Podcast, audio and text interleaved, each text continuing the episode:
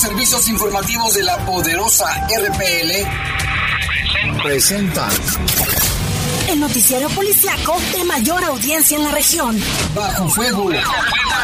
Notas, comentarios y más. Jaime Ramírez, Lupita Tilano y Lalo Tapia. Trabajamos en conjunto para mantenerte informado de los sucesos más importantes ocurridos al momento. Ocurridos al momento. En Bajo Fuego, tu opinión es importante. Comunícate al 477-718-7995 y 96. En Bajo Fuego, esta es la información.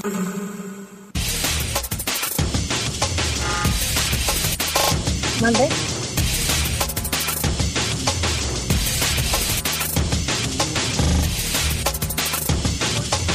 ¿Qué tal? Muy buenas noches. Gracias por acompañarnos. Bienvenidos a Bajo Fuego. Hoy es jueves 24 de febrero del 2022. Les saluda Guadalupe Tiliano y en un ratito más se incorpora mi compañero Jaime Ramírez para llevar toda la información generada en León, Guanajuato y sus alrededores. Gracias por escucharnos también a quienes nos sintonizan desde los Estados Unidos a través de Internet. Ahorita estamos a una temperatura de 27 grados, la máxima para hoy fue de 30 y la mínima de 11 invitamos para que se siga cuidando, se mantenga bien hidratado para evitar enfermedades, sobre todo aquellas que tienen que ver con los niños, aquellas que se presentan por la temporada de calor. Saludo como todos los días a nuestros compañeros. Se encuentra Jorge Rodríguez Sabanero en controles y en cabina general Brian Martínez. Como siempre es un placer que usted nos pueda acompañar. Vamos con un avance de lo que tendremos ese día. Asesinan a un hombre en la presa de Echeveste. Leonesa narra su experiencia durante los primeros ataques en Ucrania, una situación que tiene con bastante tensión al mundo entero, de todas las implicaciones que trae, económicas, políticas y muchísimas cosas que ya se están viendo en esta invasión de Rusia contra Ucrania. Por otra parte, capturan a un sujeto apodado El Niñote, presunto responsable de un homicidio. Le tendremos detalles. Y en información nacional mandan a 950 soldados a Colima para enfrentar al narco esta guerra que se ha dado en esa entidad que incluso pues los ciudadanos temen, temen por su vida incluso hasta acudir a algunas escuelas. Le tendremos el reporte. Y miren, esta invasión rusa a nivel internacional se ha dado ya pues el posicionamiento de diferentes líderes, entre ellos el presidente de México y otros eh, eh, homólogos eh, de Andrés Manuel López Obrador a nivel Latinoamérica, ya que también se reportan 137 muertos en el primer día de invasión rusa contra Ucrania. Son las 7 de la noche con 4 minutos. Vamos a una pausa y regresamos con todos los detalles de la información. Comunícate con nosotros al 477-718-7995 y 96. WhatsApp 477-147-1100. Regresamos a Bajo Fuego. Estás en Bajo Fuego. Bajo Fuego. Reportes, comentarios, sugerencias. Comunícate a los servicios informativos de la poderosa RPL vía WhatsApp al 477-495-1839. 477-495-1839. En el poder de las noticias. Poder de las noticias. Y bajo fuego. Y bajo fuego. Contamos con información cierta, veraz y oportuna. Así son los servicios informativos de la poderosa RPL. 100% confiables. Confiables, confiables, confiables. Estás en Bajo Fuego. Reportes, comentarios, sugerencias. Comunícate a los servicios informativos de la poderosa RPL vía WhatsApp al 477-495-1839. 477-495-1839.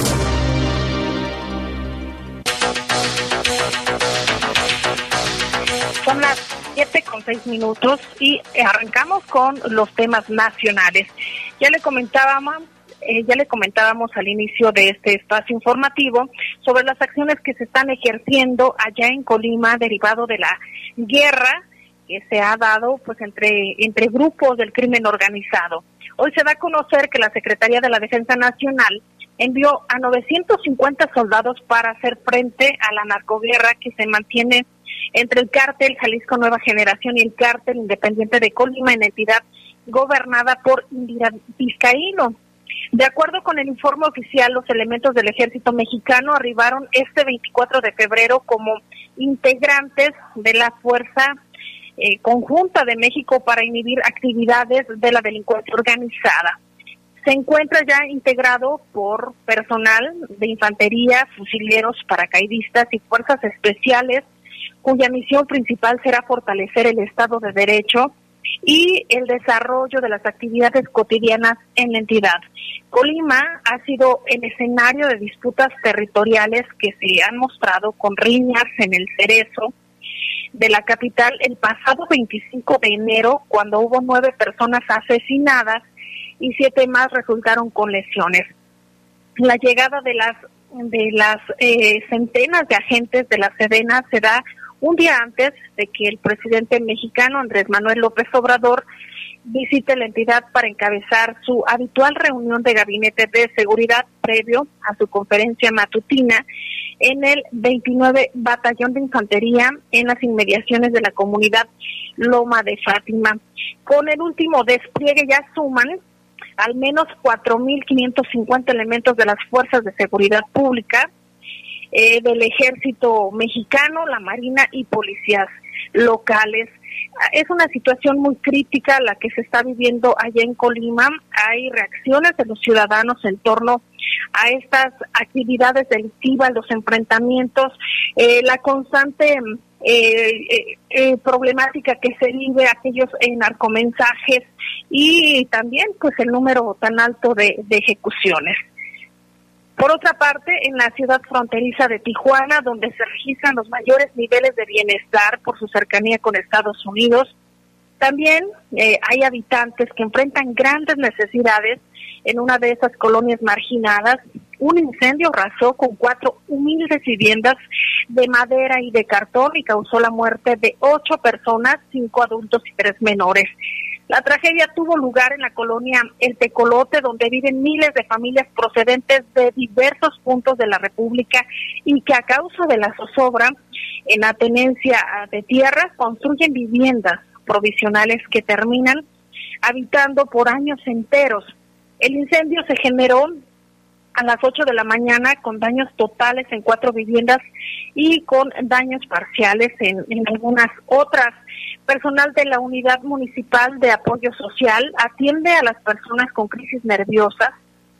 También una mujer de 56 años de edad, una de 20 y un hombre de 35 años fueron atendidos por el personal paramédico. El reporte se generó a través del número de emergencias 911, por lo cual pues acudió al lugar en las diferentes instituciones para brindar apoyo eh, pues con las labores de rescate y apagar este feroz incendio. El Tecolote es uno de esos reacomodos de las familias más pobres de Tijuana que han vivido eh, pues en un asentamiento conocido como Cartolandia, y cuya miseria nunca, nunca se ha alejado, mientras que una parte de la población surte sus closets y despensas de las tiendas y supermercados del estado más rico de la Unión Americana. Eh, eh, se pueden apreciar a través de, de las redes sociales cómo se ven estas casitas, cómo se ve la pobreza, principalmente en este punto, Jaime Ramírez. Y es una situación terrible que lamentablemente también cuando hay incendios o cuando hay inundaciones, pues son las personas más afectadas. Y bueno, ya estamos aquí. Tenga precaución, ahorita en el malecón del río, de viniendo del, del sur al norte, o sea, viniendo de allá, de haga de cuenta que de León Moderno hacia, hacia la zona de Plaza Mayor, hubo un pequeño accidente ahí entre, un, por alcance, un, carro, una camioneta le pegó a un carro y esto ha ocasionado que haya un poco de tráfico, además de que están haciendo algunas obras allí ahí cerca del, del cuecillo. Para que lo tomen en cuenta en este momento, mejor busque vías alternas. Está muy saturado el malecón en este momento. Vámonos con información, con más información, Lupita. Fíjate que cerca de 50 ciudadanos ucranianos que residen en la Ciudad de México se manifestaron en la sede de la Embajada de la Federación Rusa en rechazo a la invasión militar contra su país.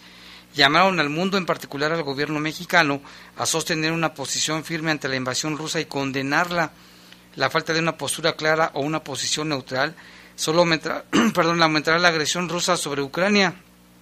Señalaron los manifestantes, llamaron a los ciudadanos mexicanos a insistir para que el gobierno de México censure los crímenes de Rusia y se pronuncie por la imposición de sanciones, con consignas como Putin criminal, te espera el tribunal, tropas rusas fuera de Ucrania, Ucrania independiente, entre otras, rechazaron las acciones bélicas de Moscú. Y bueno, hoy 24 de febrero es un día negro para Ucrania. Dicen, no permitiremos la agresión rusa sobre nuestro país, no permitiremos que se rompa la paz mundial. Y así como fue en México, en otras eh, ciudades donde hay embajadas de Rusia, también hubo manifestaciones. Lupita, ya, ya mencionabas al inicio de la postura de México. También estas manifestaciones se registraron en Nueva York, donde hay un número importante de ucranianos que radican ahí y que dentro de sus pancartas pues solicitaban eh, que frene esta violencia ejercida por Rusia contra Ucrania porque pues ayer se encuentran sus familiares. Una tensión que ya lo decíamos en días anteriores Jaime se veía venir, sin embargo, cuando se dio ayer esta noticia por parte de Vladimir Putin, presidente de, Rusia, sobre la, la operación militar, ha causado eh, impacto en las bolsas, también se ha dado a conocer esta postura de Estados Unidos que también eh, ha recibido el presidente Biden el, el, las críticas de la oposición, porque aunque han anunciado algunas medidas para castigar a Rusia, sobre todo aquellas que tienen que ver con lo económico, pues obviamente consideran que no es todavía el, el máximo rigor que se puede ejercer con este tipo de acciones esta operación militar que ha dejado pues ya al menos 137 ucranianos muertos en el primer día de invasión rusa, así lo dio a conocer por la noche el presidente Volodymyr Zelensky. Además, cerca de 100.000 personas huyeron de sus hogares en Ucrania y miles buscaron refugio en el extranjero tras la invasión rusa, así lo indicó la ONU este el, el día de ayer jueves. Eh, se da a conocer, perdón, hoy jueves. El gobierno ucraniano ha instado a la población a donar sangre y a buscar atención médica fuera de los hospitales si su estado de salud no lo se lo permite. Rusia, por su parte, ha informado a, a un eh, a cuenta gotas, Jaime, porque no hay la, información fluida de, de, cuál es el recuento tanto de, de daños materiales como de, de estas eh, personas que han resultado lesionadas y fallecidas, porque es un dato preliminar obviamente hay muchísima tensión, lo, la poca información que puede fluir desde los corresponsales que se encuentran en aquellas zonas que han dado información en las agencias, eh, señalan que la tensión es mucha y que las, las comunicaciones obviamente se ven afectadas. Cabe destacar que el Kremlin lanzó una operación militar esencial en Ucrania desde todos los flancos, el este, el norte y el sur, y ya se acerca a la capital de Kiev. Las Fuerzas Armadas de Rusia emplearon armas de alta precisión contra las infraestructuras militares, baterías antiaéreas y las bases aéreas militares. Y aunque el Ministerio, el, Ministerio de Defensa aseguró que no no atacarán las ciudades civiles.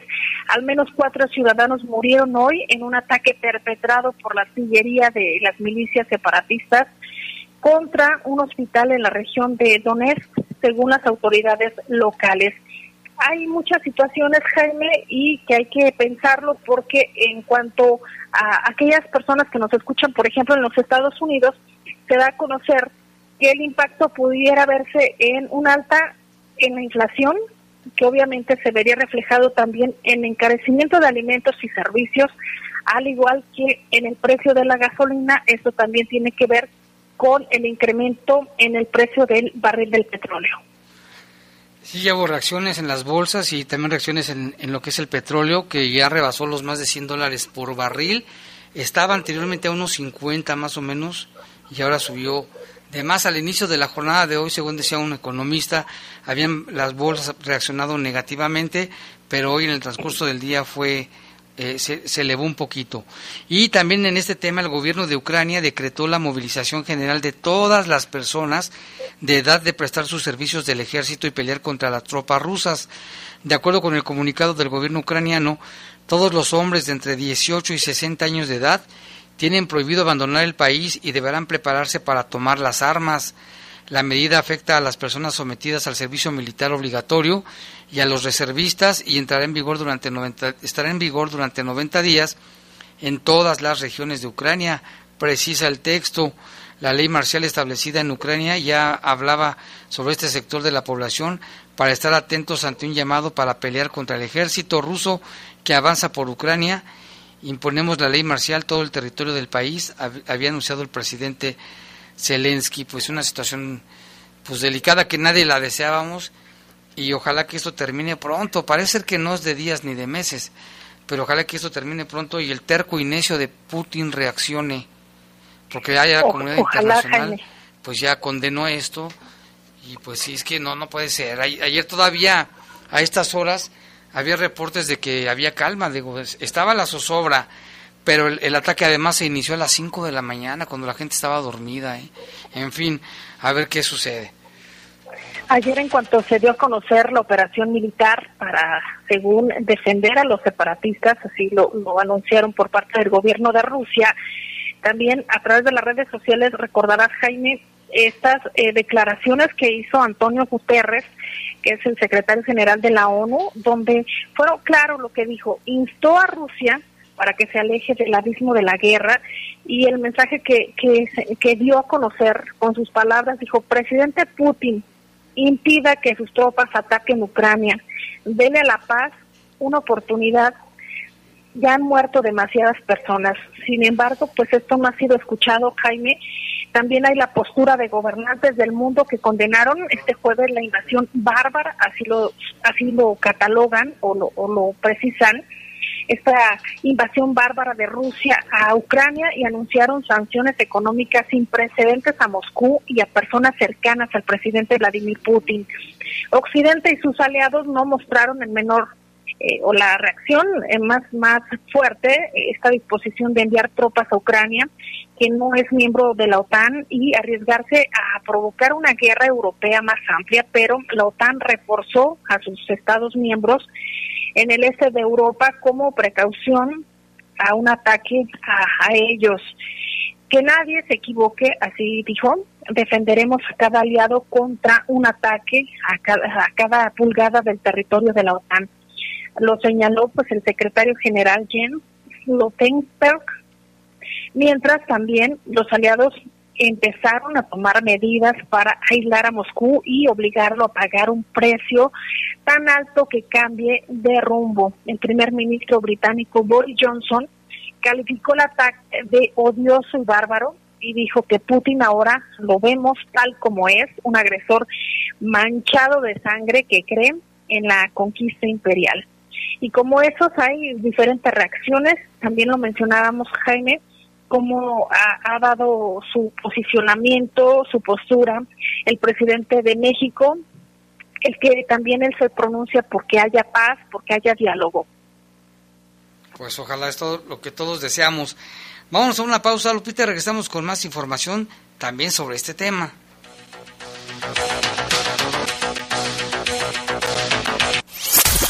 Comunícate con nosotros al 477-718-7995 y 96. WhatsApp 477-147-1100. Regresamos a Bajo Fuego.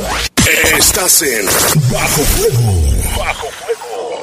Raticida, gasolina, ácido sulfúrico, amoníaco, acetona. No importa qué droga química te metas Todas están hechas con veneno y de todas formas te destruyes. La sangre de las drogas nos mancha a todos. Mejor métete esto en la cabeza. Si te drogas, te dañas. Si necesitas ayuda, llama a la línea de la vida. 800-911-2000. Para vivir feliz, no necesitas meterte en nada. El futuro es donde las mujeres viven libres y sin miedo. El futuro es la libertad de ser y amar. El futuro es enfrentar desde hoy la crisis climática. El futuro es un lugar seguro y en paz. El futuro es las los ciudadanos. El futuro es naranja. Movimiento Ciudadano. Es la hora de la verdad, la prueba reina del sabor y la salud. Y arrancan. Ni las trampas del Chescolín detienen al elotito. La fresa toma la delantera con su potencia natural. La media naranja reparte cariñitos. Las chatarras se caen a pedazos por el exceso de carbohidratos, sodio y azúcares que les dañan su salud es un cierre trepidante. Los alimentos saludables triunfan en la carrera de la salud. Come como nosotras y ponte saludable. Vitamina. Estás en Bajo Fuego. Bajo Fuego. Reportes, comentarios, sugerencias. Comunícate a los servicios informativos de la poderosa RPL vía WhatsApp al 477 495 1839. 477-495-1839.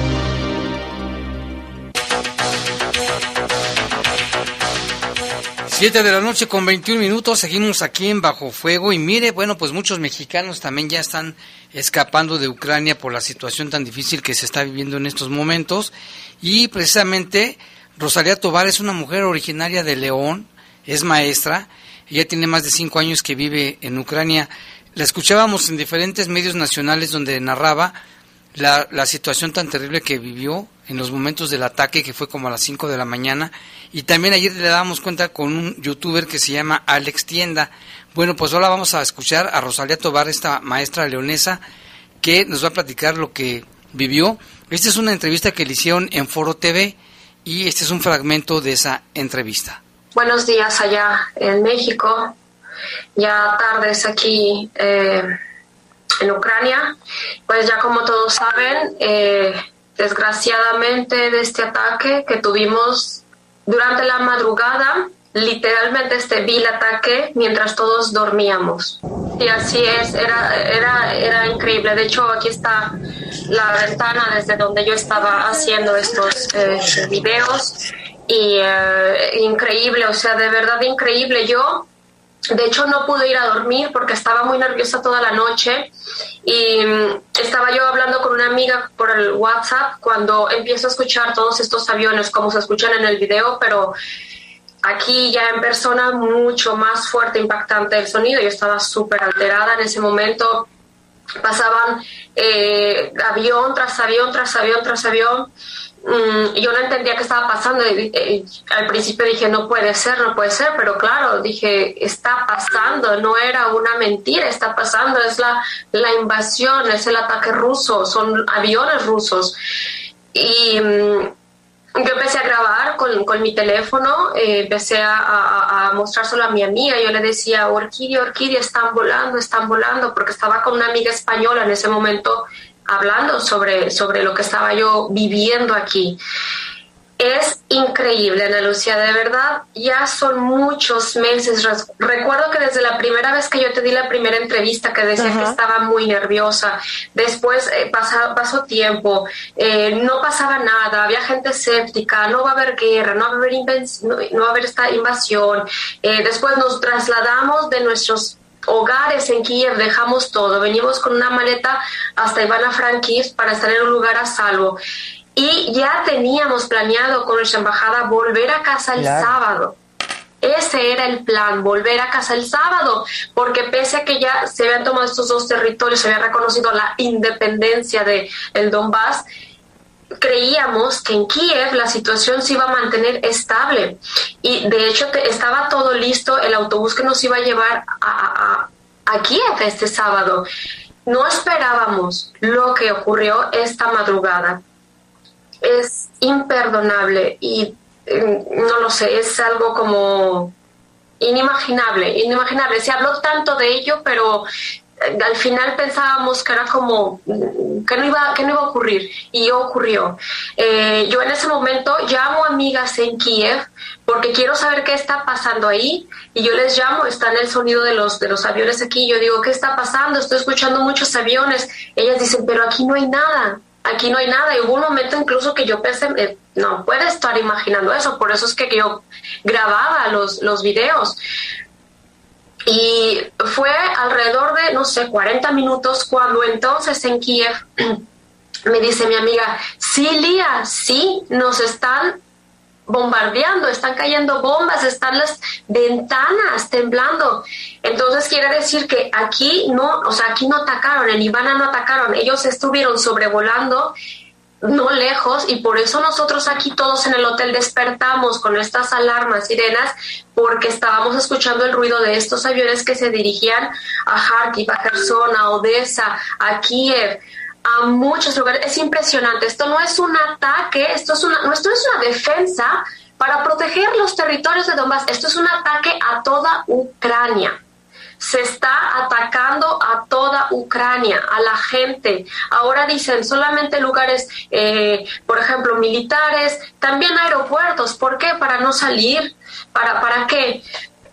Y han habido más ataques a lo que va del día, a hora del día, en otras regiones, en Gerson también, en Mariupol.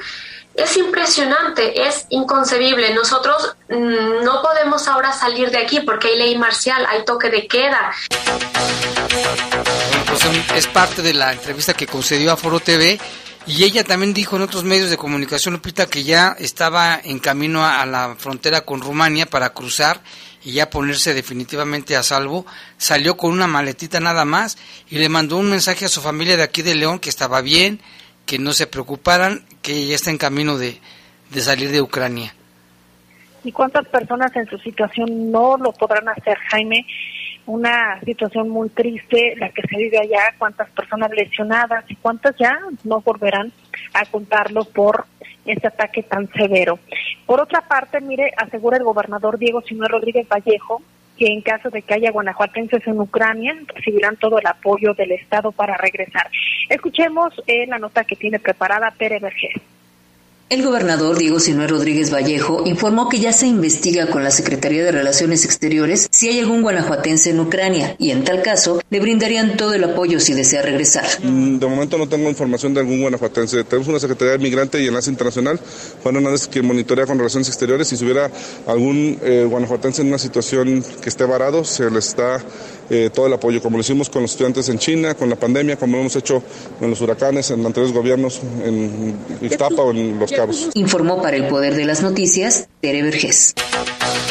Bueno, pues ahí está el caso de Rosalía Tobar, Lupita, que seguramente también la Secretaría del Migrante debe, debe estar ya este, buscándola, ¿no? Sí, me imagino que sí. Vamos a estar monitoreando también las redes sociales de la Secretaría del Migrante y el Enlace Internacional para ver si influye la información y ver si, si hay algún guanajuatense, como lo mencionaba el gobernador. Que esta mujer ya dijo que así es de León, esta maestra. Ella, por lo menos es ella ya una identificada, tal vez haya más, ¿no? Seguramente, Jaime, porque también ha impactado en diferentes rubros y hay que estar muy pendientes de la información que fluya. Pero vamos a cambiar de tema totalmente, vámonos con cosas que están sucediendo aquí en León y para ello ya tenemos en la línea telefónica a nuestro compañero Lalo Tapia, quien tiene la información al detalle. ¿Qué tal, Lalo? Buenas noches. ¿Qué tal, Jaime? Buenas noches, buenas noches a todo el auditorio. Pues un caso más reportado eh, esta mañana, cerca de las 7.20 más o menos, ahí vecinos de la calle Alce y Kiwi de la colonia Lomas de Cheveste reportaron la localización de un cadáver ahí justo en el bordo de la, de la presa de, de Cheveste precisamente habían mencionado al, 911 que supuestamente escucharon algunos disparos de, arma de fuego y después vieron cómo huían un par de motociclistas de ahí de, la zona. Eh, los paramédicos y las autoridades que llegaron pues confirmaron el hallazgo, se trataba de un hombre hasta el momento no identificado, aparenta tener aproximadamente unos 50 años de edad. Esta persona mide unos 60 y de características únicamente se informó la vestimenta que traía una playera negra, una bermuda azul con rayas, calcetines blancos y tenis azules. Eh, es de, de tez morena y, obeso. Eh, se confirmó que presentaba lesiones de arma de fuego en la cabeza y además, Jaime, allí a un lado del cuerpo, a un, a un medio metro, un metro, se encontró una piedra con manchas de sangre que aparentemente le dejaron caer también en la cabeza porque traía el golpe fuerte en la en la nuca.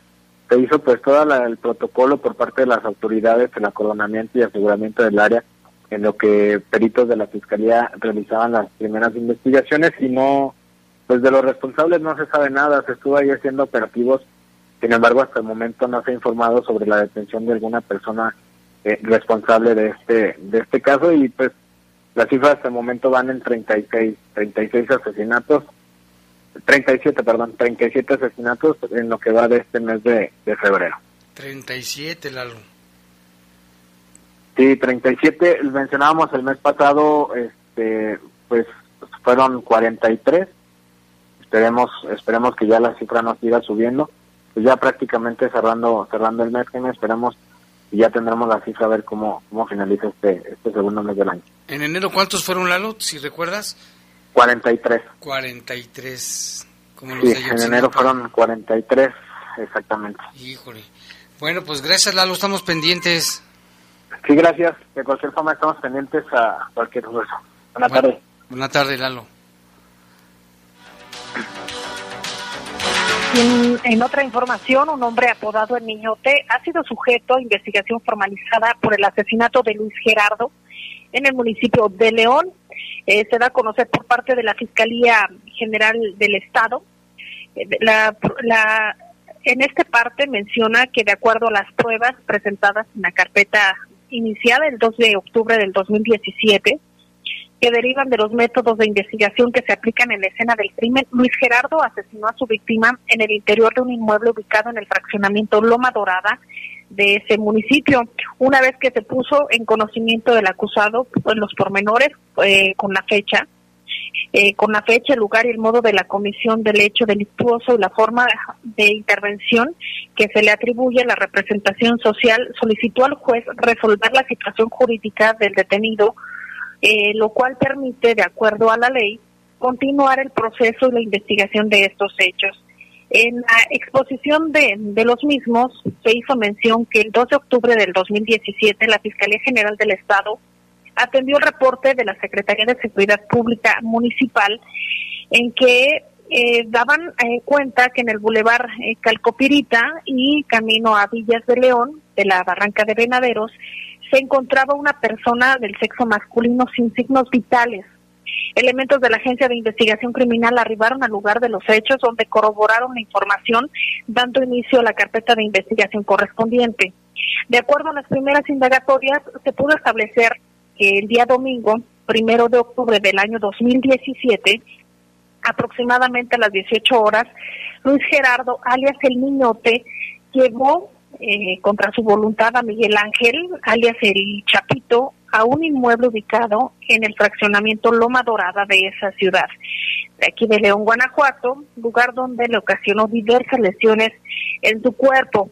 Entre la una y tres de la madrugada del día 2 de octubre del mismo año, el niñote le disparó provocando su muerte. De forma posterior se llevó el cuerpo y lo abandonó en una zona despoblada cerca del Boulevard Calcopirita, y eh, la, en camino, camino a Villas de León, de la localidad Barranca de Venaderos. En ese lugar arribaron elementos ministeriales quienes procesaron la escena y enviaron el cuerpo a la CEMEFO, al CEMEFO para pues realizar esta necropsia de ley. Ya vi la foto, está bien grandote, por eso le dicen así el niñote. Y vámonos con otra información también, un caso de Celaya, Lupita, que conmocionó a, ese municipio, donde te acuerdas que asesinaron a un hombre junto a su bebé de ocho meses de edad. Y bueno, pues la Fiscalía dio a conocer los avances en el esclarecimiento de este homicidio de un menor de tan solo ocho meses de edad y de su padre, al ubicar y detener a Fernando Samuel, uno de los presuntos responsables.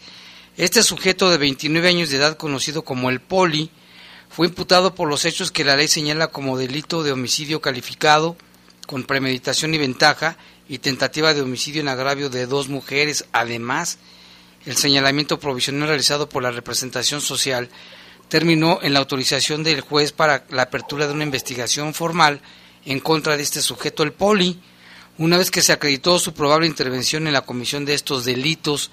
En la expositiva, en la exposición de motivos, el agente especializado refiere que el martes 15 de febrero de este año, el fallecido de nombre Jorge Manuel de 23 años, en compañía de su mamá María Isabel, su hermana Silvia Cecilia y su sobrina de 8 meses, una bebé sobrina de 8 meses de edad, acudieron a la calle Francisco Quintanilla en el barrio de San Juan, allá en Celaya, a bordo de una camioneta de la marca Nissan.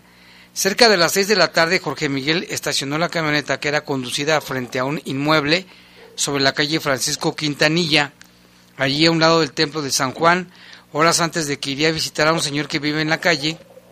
Las mujeres con la menor en brazos viajaban en la parte trasera de la unidad.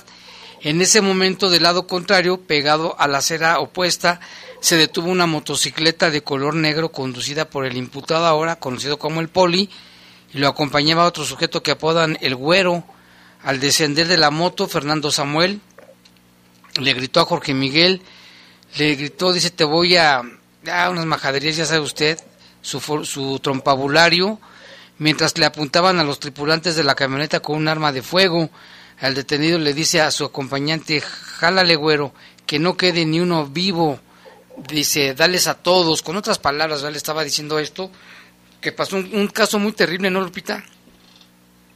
Así es, Jaime.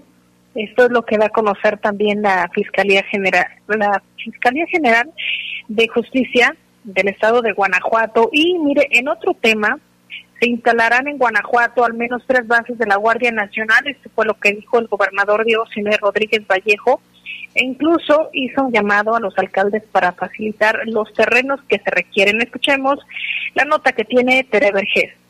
El gobernador Diego Sinué Rodríguez Vallejo informó que se construirán en territorio guanajuatense al menos tres bases para la Guardia Nacional, por lo que pide a los presidentes municipales que apoyen donando el terreno que se requiere. El presidente de la República ha instruido desde su visita en diciembre que en Guanajuato se construyan ya todas las bases de la Guardia Nacional, lo cual lo vemos con agrado nosotros. ¿no? ¿Cuántos serían? Tengo el número, pero creo que son más de 13. Y son, ahorita hay creo 18, faltan otras 13. Los generales te pueden dar más la información exacta. Pero eh, necesitamos que los municipios nos donen los terrenos. ¿El León? En, son 13 municipios. Entonces ahí la lista de los generales. Entonces eh, estamos nosotros ayudando y una de las cosas que platicamos es importante hacer un llamado y luego público a los municipios que faltan por donarle los terrenos a la Guardia, que hagan un esfuerzo para que tengan ahí sus bases de la Guardia. El gobernador indicó que esta tarde viajará a la Ciudad de México para reunirse con el secretario de la Defensa, Luis Crescencio Sandoval, y dar seguimiento a las acciones contra la delincuencia en el Estado. Informó para el Poder de las Noticias Tere Verges. Y bueno, antes de ir a otra información y de ir un corte, Lupita, no se nos olvide que hoy es 24 de febrero, Día de la Bandera Nacional, que la bandera sabemos que junto con el escudo y el himno son los símbolos que nos representan y nos unen como nación mexicana. Y además, Lupita, la bandera mexicana está considerada por muchos como la más bonita del mundo, ¿eh? Quiero que sepas. El autor dice, el Día de la Bandera Mexicana se estableció un 24 de febrero del año 1934, sin embargo, esta conmemoración nacional fue oficialmente reconocida hasta el año de 1940 por decreto del presidente Lázaro Cárdenas del Río y en el año de 1821 Agustín de Iturbide se inspiró en dar garantías a los mexicanos declarando la independencia de México es entonces cuando nace nuestra bandera.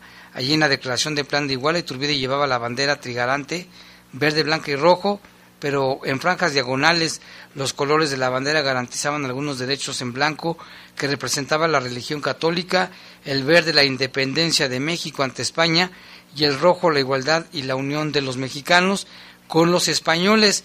Y bueno, ahí está parte de la historia de nuestra bandera, Lupita, que hoy se llevó a cabo en varias partes de, de aquí de León, del municipio, de los estados y de México, ceremonias. En México se llevó a cabo la, la ceremonia con una bandera monumental. Y pues sí, no falta que, acuérdate Lupita, cuando los mexicanos van a donde quiera, llevan la bandera. En los eventos deportivos, en las Olimpiadas, en los mundiales, donde quiera que hay mexicanos, no falta que se lleven entre su mochila una bandera mexicana. Y que además, Jaime, que aquí en México los festejos por ejemplo, eh, eh, son eh, pues muy bonitos. Hay que recordar, por ejemplo, en septiembre, estas festividades que se conmemoran aquí en Guanajuato, donde quiera está adornado con este orgullo de, de portar la bandera. Híjole, tan bonito en septiembre. y que es su día 24 de febrero, que antes te acuerdas que era día festivo y no iban a las escuelas ni nada de eso, pero pues ahora ya, este, ojalá que no se nos olvide que cada 24 de febrero es día de la bandera. Y hay que respetarlo y sentirnos orgullosos también. Claro, hay que llevar los colores de la bandera de México aquí bien puesta. Vamos a una pausa, Lupita, regresamos con más información aquí en Bajo Fuego. Comunícate con nosotros al 477-718-7995 y 96. WhatsApp 477-147-1100. Regresamos a Bajo Fuego. Estás en Bajo Fuego. Bajo es la parte baja de la novena entrada. El juego está empatado. La cuenta al tope y el campeonato de la salud se define en el duelo entre Mamey Canseco al bat y el escurridizo lanzamiento de Brad y el Chupirul. Ya sabemos cómo se las gastan los de la industria chatarra con sus triquiñuelas publicitarias. Con un hit entra la del Gane. Viene el lanzamiento y Mamey Canseco sorprende con un toquecito que va a ser pan molido para la industria chatarra. Esperen, tremendo encontronazo abre la oportunidad al jalapeño Urdiales barriéndose a dar triunfo al club del antojo. Como nosotros y ponte saludable. Reportes, comentarios, sugerencias. Comunícate a los servicios informativos de la poderosa RPL vía WhatsApp al 477-495-1839. 477-495-1839. En el poder de las noticias. Poder de las noticias. Y bajo fuego. Y bajo fuego. Contamos con información cierta, veraz y oportuna. Así son los servicios informativos de la poderosa RPL. 100% confiables. Confiables, confiables, confiables. Estás en Bajo Fuego. Bajo Reportes, comentarios, sugerencias.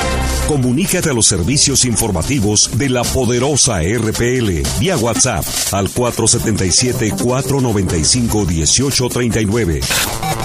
477-495-1839.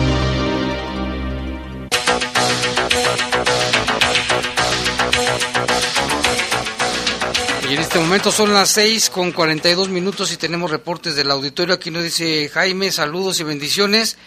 Te reporto que hay una fuga de agua desde el viernes en Mariano Escobedo y Boulevard Las Torres, frente a un hotel sobre Mariano Escobedo. Ojalá que Zapal vaya a atender esa fuga de agua, porque sí da pesar que habiendo tan poca agua que se esté derramando. Ojalá que sí vayan rápidamente los técnicos de Zapal. Nora Cisneros nos manda Bendiciones, muchas gracias. Dice, oremos por Ucrania, dice ella. Sí, hay que hacer algo porque esto se tiene que terminar. También aquí nos dicen, por favor, un saludo a mi mamá Doña Cruz, de parte de su hijo Alejandro Hernández. Doña Cruz, sí, todo el día nos oye, ¿eh? le mandamos un saludo porque todo el día está escuchando La Poderosa. Muchas gracias. Rock dice, Dios me los bendiga y cuídense mucho, los, los estimo y hablaba sobre la guerra, dice qué triste de la guerra que no les queda claro lo que está pasando con la pandemia. Dice, perdón, pero sentí muy feo con esto de la guerra. Sí, mucha gente, pues sí, sí da tristeza, ¿no? Y coraje también con el presidente. Y aquí también nos llaman y nos dicen, Camino, buenas Jaime, todo está pasando con los, con los sacerdotes en la iglesia, lo dijo la Virgen de, de Garabandal, que muchos obispos cardenales y sacerdotes iban por un mal camino. Y también lo de Rusia también, lo dijo esta Virgen de Garabandal, todo lo que viene peor, ya no hay Dios para el 70% es triste, por eso pasando, está pasando todo esto peor que Sodoma y Gomorra. Nada más que no nos dice su nombre, pero bueno, aquí está su, su reporte. José Luis Arciga, le mandamos un saludo también, gracias por el informe. Saludos cordiales y buen día para todos ustedes, nos dice en su comentario. Saludos para Josué Pereira, que fue su cumpleaños el día de ayer. Ya va a ser la fiesta, le van a hacer una fiesta. Y aquí dice también, bueno, vamos a checar lo que lo siguen mandando de información. Mientras tanto, fíjese el asunto este del, del tigre, que ahora dicen que no es tigre. Fíjese que la secretaria de Medio Ambiente y Ordenamiento Territorial, María Isabel Ortiz Mantilla, dijo que de acuerdo con los recorridos que realizaron el día de hoy en la zona de Apaseo el Grande, no hay un tigre que más bien pueden ser perros salvajes o posiblemente hasta un puma. Nuestro compañero Jorge Camarillo fue hasta allá y nos tiene el siguiente reporte. Dice la secretaria del Medio Ambiente y Ordenamiento Territorial del Gobierno de Guanajuato, María Isabel Ortiz Mantilla, que según los recorridos de las autoridades municipales y del Estado en Apaseo el Grande, se detectó la presencia de jaurías de perros salvajes o ferales y son las que podrían haber afectado al ganado y no un tigre, como se venía pensando. Incluso dijo el responsable de los ataques, podría ser un puma. Se habla de que, bueno, pues el ecosistema se ha ido recuperando y o presencia de eh, perros son perros, bueno, pues que en jaurías se vuelven un poco más perros salvajes y que esos pudieran haber afectado a este, al ganado. Eso es lo que se registra en los recorridos, pues adaptándonos ante la carencia de, este, pues de la autoridad correspondiente, actuamos el Estado y el municipio y bueno, pues por el momento eso es el reporte que tendríamos para poderles compartir. Entonces se descarta el tigre, se descartaría ya un tigre. Thank you. Lo que acabamos de mencionar, el ecosistema para la zona de apaseo podría ser un gato montés, un ocelote o un puma. Hay un video que habla de una posibilidad de un puma, pero este, pues está ya eh, prácticamente en la zona pues donde el ecosistema pudiera ya no ser un, riesgo. Sin embargo, lo que nos preocuparía más sería la presencia de los perros ferales que mencionábamos y esa es la parte donde también se está actuando como municipio y como Estado para intervenir en esos casos. Sobre los avistamientos dijo que al recuperarse los ecosistemas se dan las condiciones favorables para que se desarrollen las especies. Destacó la importancia de que estén en su ecosistema y no afectarlas. Sin embargo, es muy importante eh, pues dejar que esas especies estén en el ecosistema, no afectarlas. Normalmente ese tipo de especies no dañan o no afectan ni al ganado ni a los seres humanos. Cuando ya existe una afectación, entonces lo ideal es poner distancia por medio poner no acercarse. María Isabel Ortiz dijo que en la búsqueda del supuesto felino se hizo un recorrido de más de 60 kilómetros en el que participaron Protección Civil y la Dirección de Seguridad de Apaseo el Grande, el Zoológico de León y la Secretaría de Medio Ambiente. En el recorrido se revisaron pelajes, excretas y huellas para ver qué tipo de especies son las que están en la zona. La titular de la ESMAOT sostuvo que la única encargada de capturar a especies en vida silvestre es la Semarnat y la Profepa. Informó para el Poder de las Noticias Jorge Camarillo. Pues está el, resultado del recorrido que hicieron el día de hoy. Pues hay muchas especulaciones. Ojalá que sea quien sea lo que sea, lo atrapen pronto y lo, lo cuiden como debe de ser. Pero fíjese que por el avistamiento de este presunto tigre en la comunidad de Paso el Grande, aquí en Guanajuato, también ya se extendió la alerta a comunidades limítrofes con el estado de Querétaro. De acuerdo con la Coordinación Estatal de Protección Civil de Querétaro, se mantiene comunicación directa con la Coordinación Municipal de Apaso el Grande para conocer el desplazamiento del felino y poder mapear, así dicen, su zona de distribución en las comunidades colindantes al Estado. La autoridad estatal pidió a la población que en caso de tener algún avistamiento del felino, se mantengan alejados de la zona y reportar a la línea inmediatamente del 911. La coordinación precisó que después de realizar un análisis de la información obtenida de testimonios en los ejidos de Ojo de Agua, Rancho Viejo, Obraje de Ixtla y Tierra Blanca, por el momento aún no se conoce la especie del felino, que como decía la titular del ISMAOT, María Isabel Ortiz Mantilla, posiblemente sean perros salvajes que si no se descartan también o tal vez un puma. Habrá que estar al pendiente.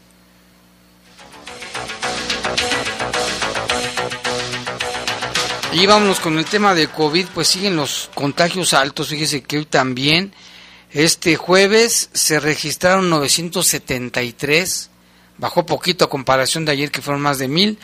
973 casos positivos de coronavirus en el estado de Guanajuato y de estos 973 576 son de aquí, de León.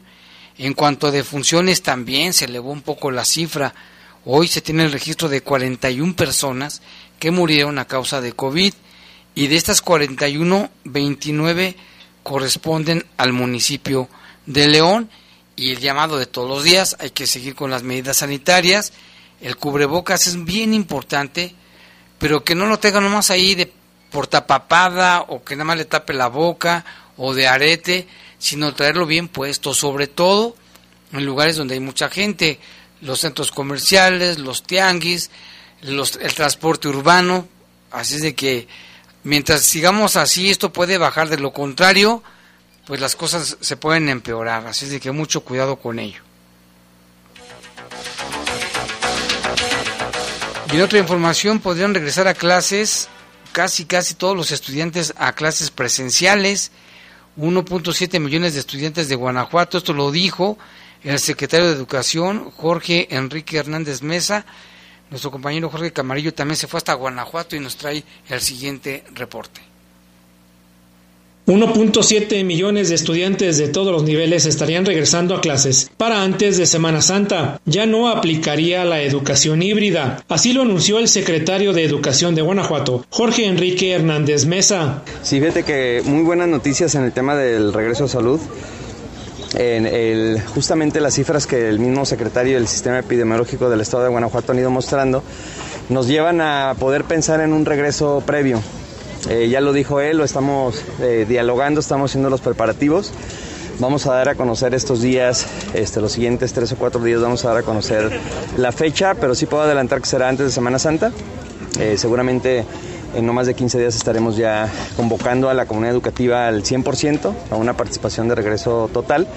Estuvimos de hecho ayer viendo la experiencia de Nuevo León, estuvimos valorando algunas cuestiones que ellos han tenido y en general creo que estamos listos, estamos en condiciones ¿En qué consisten estos preparativos? Y sobre todo, eh, la comunidad educativa eh, tiene un modelo de programación, ahora están buscando la, eh, normalmente separando el grupo en dos o tres fracciones. hoy el regreso total implica un cambio de la estructura, en algunos casos hay que regresar pupitres, hacer limpieza, hacer reuniones con las autoridades, hablar de la estrategia del regreso propiamente y la recuperación de aprendizaje. Hernández Mesa indicó que ya están en presencialidad el 95% de los centros escolares. Tenemos cerca de, 95% de escuelas que ya están en presencialidad. De ellas, eh, cerca de un 25, creo que es un 26 al día de hoy, por ciento, porque se registra diario el dato que están al 100%. Entonces lo único que cambiaría es convocar a toda la comunidad educativa a regresar, tratar esto como endemia, tratar esto ya de una forma diferente y, este, y prepararnos para un regreso total como estábamos en, en marzo del... El funcionario estatal aclaró que el retorno a las aulas tiene que ver con la medición del momento de la enfermedad. En el caso de que se dé un repunte en los contagios, se tomarán las medidas pertinentes. El titular de educación en el estado dijo que la medición de la enfermedad ahora se tomará como una cuestión general, ya no de manera específica, lo que sería el cambio más relevante, y dijo que esto no amerita alerta. Informó para el Poder de las Noticias Jorge Camarillo. Vámonos con reportes. Nos llaman desde Sierra de Lobos. Un saludo para toda la gente que allá vive en ese pulmón de, de León y de otros tres municipios. Dice Jaime, buenas noches. Unámonos en oración por los de Ucrania que Dios los ayude. Saludos para mi esposo Bonnie. Saludos para Bonnie. Saludos. Dice desde el rancho Los Venados en la Sierra de Lobos de parte de Nieves. Muchas gracias Nieves y un saludo también para tu esposo. Gracias por escucharnos y un saludo hasta allá, hasta ese lugar, pues que está padrísimo la sierra. No me acuerdo cuando iba a correr allá, pero ya, hace mucho que no voy, pero un saludo hasta allá, Sierra de Lobos. Dice aquí también, dice, sí está viendo de la Guardia, otro reporte, está viendo de la Guardia Nacional, pero los que andan en, en Cerrito les quitan el dinero a los que revisan. Eso está mal, se supone que la Guardia Nacional eran los meros meros y la honestidad y el uniforme bien puesto. Ojalá que, que no sea cierto, digo, y si es que estos malos elementos reaccionen, porque pues tanto que se presumió de la Guardia Nacional, que es, por ejemplo, yo he visto a la Guardia Nacional de España y ahí sí, mis respetos, y pobre de aquel que cometa alguna tropelía. También aquí nos llama Rafael Vargas y nos dice que reporta que en San Pancho, en la colonia San Miguel, una pareja fue agredida a balazos, que se dice que al parecer se encuentran en estado grave. Fue eh, también en Celaya nos reporta que en la colonia Villas del Pavo Real se descubrió el cadáver de un joven asesinado a balazos a un costado de un tinaco derruido en este predio hace menos de una semana también ejecutaron a otro hombre que hasta el momento no está identificado. Y dice que el hombre de San Pancho ya falleció y la mujer se encuentra herida. No, hombre, es eso de los ataques armados está en todo Guanajuato, en todos, casi en todos los municipios. También acá le mandamos saludos a Lupita Domínguez que nos escucha, a Farlitoch, también le mandamos un saludo a Gerardo que nos manda fotografías e información de lo que está aconteciendo allá en Ucrania. Y acá tenemos otro reporte, bueno, don Teodulo, a ver qué dice, a ver, vamos a ver qué dice don Teodulo. Ahora habla, dice, todos dicen que, que el terco inicio de Putin, pero el presidente de Ucrania no es también terco. ¿Acaso alguien que le implementa la ley marcial y obliga a las personas a tomar las armas, eso también es terquedad? Se parece que cuando Hitler le puso arma hasta los niños, los dos están mal. Más bien es la hora que la gente deje de endiosar a los gobernantes y mejor aprendan a ignorarlos. Y una buena manera es dejar de votar, de creerles. Más bien de creerles. Votar sí, porque es una manera de cambiar las cosas, pero no creer todo lo que dicen. Aquí también dice saludos. Tere Jaime Clemente, excelente programa. Nos dice Carlos Martínez. Muchas gracias, Farlitos. Te mandamos un saludo, Carlos Martínez, que también nos escucha. Raúl dice, vaciaron las presas, ahora España no tiene agua y paga la luz. Dice, el tema de Loret de verdad que nosotros no nos importa, él no es reportero, él nada más lee las notas, reportero el que anda en campo. Por favor, en Europa la pandemia ya es tema secundario y aquí en el Estado están buscando la manera de ganarse una lana, nos dice Raúl. También otro reporte aquí nos dicen, buenas tardes Jaime Lupita, ¿por qué en el anuncio que da Lupita da el número de WhatsApp anterior? Soy Fede Sandoval. No, es el, ya está actualizado, ya está actualizado Fede. Ahora te pasamos el nombre. Se da el teléfono de fijo, el 718-7995. Esos sí están este, activos. Nada más que por la pandemia pues no tenemos quien nos ayude a responder, pero está el, el WhatsApp que en un momento se lo vamos a, a pasar. Y en otra información, Guanajuato se ubicó en el lugar número 26 de incidencia nacional en el delito de secuestro y en feminicidio se coloca en el 20 con una incidencia del 0.03% debajo de la media nacional que es de 0.06%, según informó la Fiscalía General del Estado a través de datos publicados por el Secretariado Ejecutivo Nacional de Seguridad. Dice también mantiene, se mantiene, como se reporta en el mismo informe, una posición por debajo de la media en el delito de violación, con una incidencia de 1.15%, mientras que la nacional es de 1.23%.